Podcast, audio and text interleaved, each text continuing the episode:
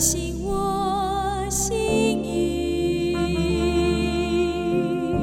使我能像你。神啊，你的意念向我何等宝贵，其数何等众多。神啊，求你鉴察我，知道我的心思，试炼我，知道我的意念。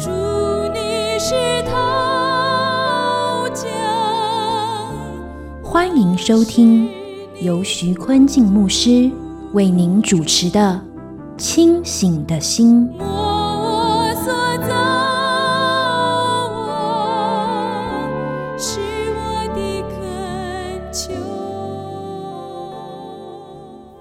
亲爱的弟兄姊妹，大家平安！清醒的心，祝福您清醒一天，清醒一生。三十分钟，一同读经，明白圣经，活出圣经。一九一九年，赵崇义这个小朋友在山西出生，他从小在教会长大，但到了长大后，他开始不信上帝。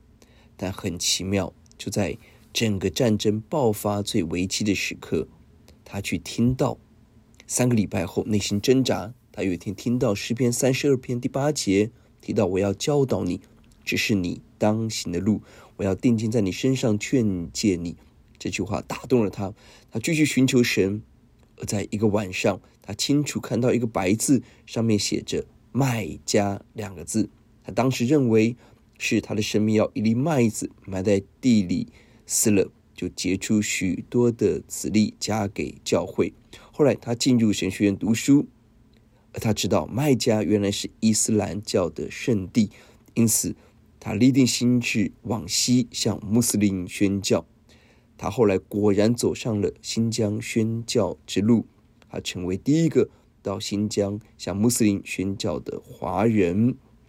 虽然经历了许多的艰苦，但他真的如同一粒麦子。死在那个地方，他的意向成为中国教会的属灵遗产，鼓励许多的基督徒继续往前。如同赵麦家所说：“新疆到耶路撒冷道路同门深锁，然而我们办不到的，总希望新的一代可以继续承担。”他的妻子恒恩正女士也说：“我和赵麦家会死在这里。”当年我们往这边走的时候，就没有打算活着回去，但你们还得继续走下去。我们思想上帝的声音是怎么样的声音，与我的生活又有什么关系呢？今天我们起思想诗篇二十九篇，因神至大而赞美。这是一首赞美诗，强调呼吁百姓起来赞美神，而中间提到了神的声音带来很大的力量。我们要赞美神，因着神的威严，神作王。一到二节是呼吁敬拜神。第一节，大卫的诗：神的众子啊，你们要将荣耀能力归给耶和华，归给耶和华。大卫的诗歌呼唤神的众子，要把荣耀能力归给神。神的众子通常指的就是天上的众子，是指天使要把荣耀归给神。这个词在诗篇八十九篇第六节提到，神的众子中谁能像耶和华呢？所有受造万物，包括一切天使、灵界的受造物，都应当把荣耀能力归给神，要颂赞神的荣耀大能，承认神的威严和能力。一切受造物应当认识神，俯伏敬拜，真实信靠跟随神。大卫的祷告和赞美何等的广阔！他不只是看到人要起来赞美神，他更看见所有的受造物应当起来认识神、赞美神，加入荣耀赞美神的行列。求主给我们这样宽广的眼界，看见上帝的工作。第二节，要将耶和华的名所当得的荣耀归给他，以圣洁的装饰敬拜耶和华。大卫吩咐天使，吩咐所有受造物要赞美神，将神的名当得的荣耀单单归给神。求主打开我们的眼睛，让我们看到我们的神是至高的主宰，配得一切敬拜、赞美、尊崇。当我们敬拜的时候，天使在赞美神的时候，必须有合适的服装，要以圣洁的装饰来敬拜神，圣洁合宜的服装来回应神的话，回应神的爱。到新约，保罗提醒我们，我们要脱去旧人，穿上新人，以圣洁为装饰，服侍我们的神。以弗所书四章二十二节提醒我们脱去从前行为上的旧人，旧人因私欲的迷惑渐渐变坏的，又要将你们的心智改换一新，并且穿上新人。这新人是照着神的形象造的，有真理的仁义和圣洁。神期待我们成为新造的人，在圣洁中面见我们的神。三到九节是上帝的声音，三到四节是神的声音震撼大水大地。第三节，耶和华的声音发在水上，荣耀的神打雷，耶和华打雷在大水之上。这一段提到了上帝的声音，这一节很可能指的是雷声发在水上，大水之上。大水可以翻译为诸水涌流，暴风雨之上。我们的神是荣耀的神，掌管天地万有。不管在怎么样汹涌的大水上，神仍然掌权。而我们也思想，上帝为我们大发雷声，与敌人征战，为我们伸冤。撒母耳记上第七章第十节，撒母耳正献燔祭的时候，非利士人前来要与以色列人争战。当日耶华大发雷声，惊乱非利士人，他们就败在以色列人面前。于是后来立时起名以便以谢。到如今，耶和华都帮助我们。我们的神为撒母耳征战。当面对敌人非利士，神发出大雷声，使敌人害怕。神为我们赐下得胜，经历一变一谢的神。第四节，耶和华的声音大有能力，耶和华的声音满有威严。神的声音大有能力，满有威严。神在说话的时候，有力量和威严相伴。雷声彰显上帝的威严荣耀。表达神是荣耀的王。到了启示录第四章第五节，我们看到在宝座前有闪电、声音、雷轰从宝座中发出。到了八章第五节，天使拿着香炉盛满了坛上的火，倒在地上，随后有雷轰、大声闪电、地震。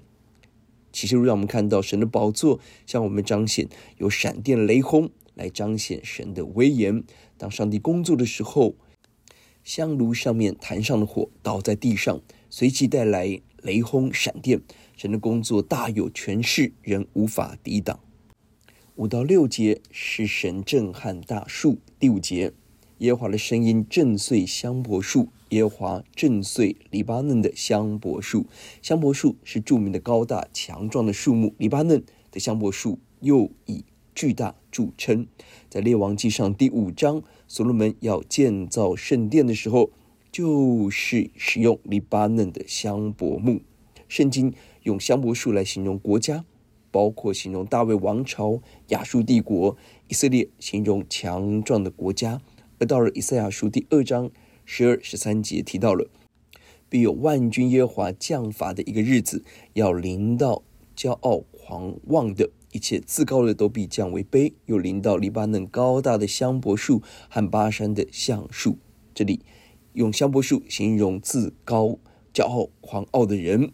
神的声音要震碎这一切，就是震动、打碎、完全破坏。神统管万有，为我们征战，大大施恩怜悯。第六节，他也使之跳跃如牛犊。使黎巴嫩和西连跳跃如野牛犊，上帝的声音一来，使香柏木跳跃，如同不安的牛犊被雷声惊动。上帝也使黎巴嫩和西连，西连就是黑门山，跳动如同野牛，地要大大震动。约书三章十六节提到，耶和华必从西安吼叫，从耶路撒冷发声，天地就震动。耶和华却要做他百姓的避难所，做以色列人的保。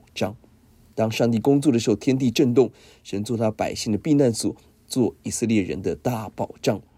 到了哈该书第二章，提到万军之耶和华如此说：过不多时，我必再一次震动天地、沧海和旱地；我必震动万国，万国的珍宝必都运来，我就使这殿满了荣耀。这是万军之耶和华说的。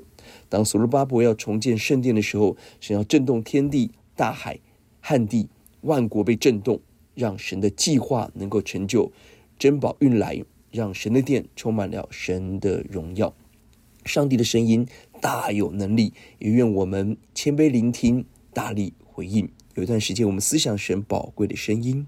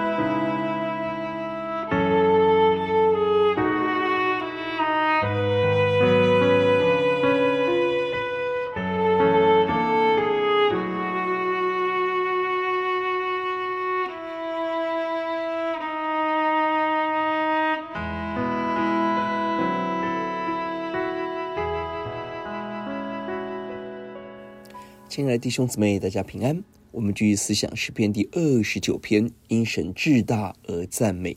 这篇诗篇是大卫赞美神的荣耀伟大，呼唤天使起来赞美神，雷电起来顺服神。上帝的声音震动大水，震动大树，接下来要震动旷野和一切的动物。第七到九节是震撼旷野和动物。第七节，耶和华的声音使火焰分叉。上帝的声音一发出，使火焰分叉。新译本翻译为火焰劈下，吕振中译本翻译为砍开火焰。现代一本雷电闪耀。这个动词分叉有击打、砍伐、攻击的意思。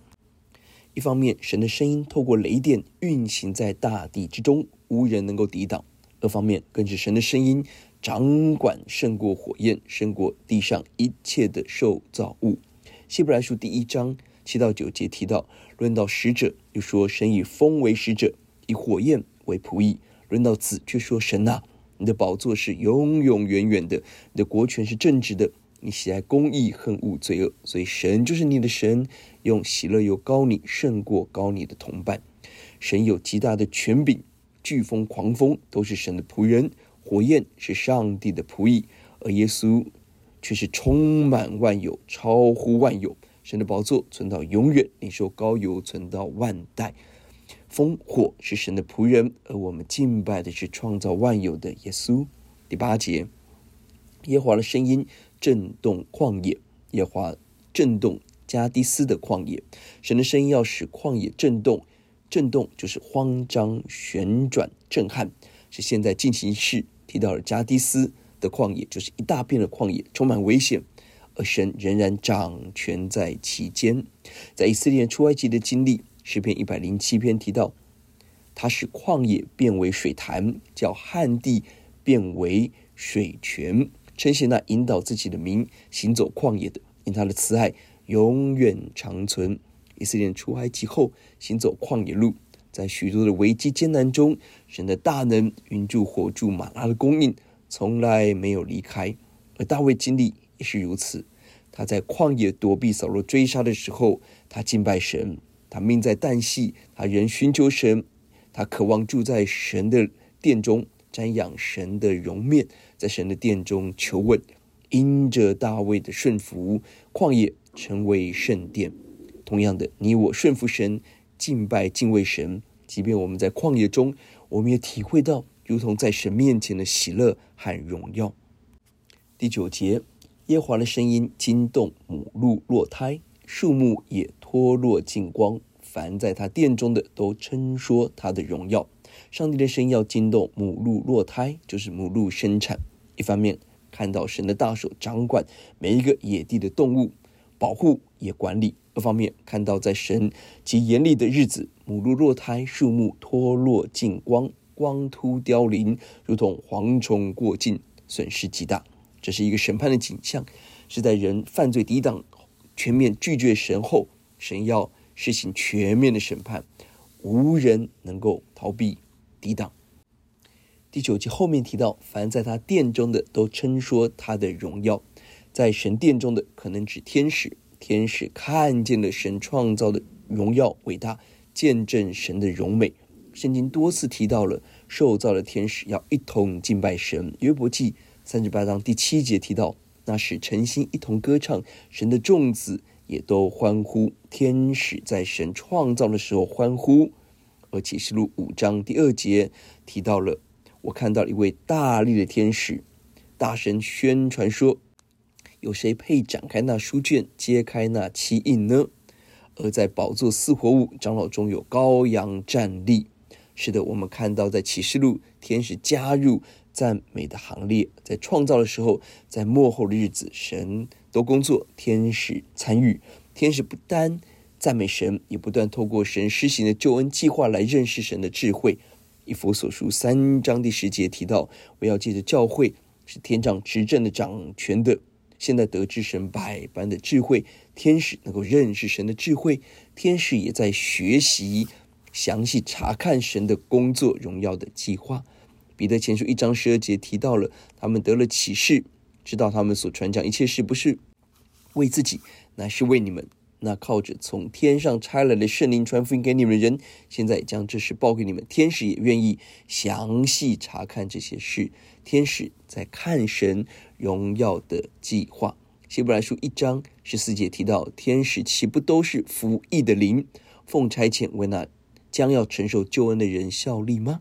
神预备天使是服役的灵，要为承受天使人效力。这是神给你我极大的恩典。是的，我们需要神的声音，神的声音胜过大水，胜过大树，胜过旷野。在我们的生活，我们需要神的声音引导我们。在面对最大困境、危机、陷入旷野的时候，在不可能的时候，我们要回到神面前，寻求神的声音。十到十一节是呼吁敬拜神。第十节，洪水泛滥之时，耶和华坐着为王，耶和华坐着为王，直到永远。前面经文提到上帝的声音，神掌管树木、雷电。这里提到了神掌管大水。